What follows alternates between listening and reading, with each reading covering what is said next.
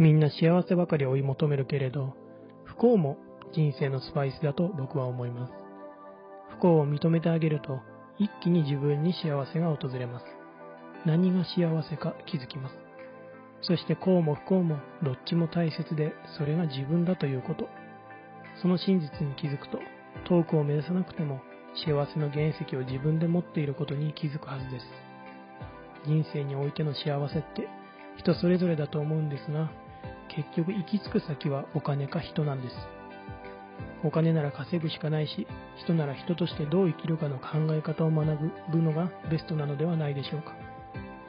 今の自分にはどっちかが足りていないかを知って行動に落とし込むことが、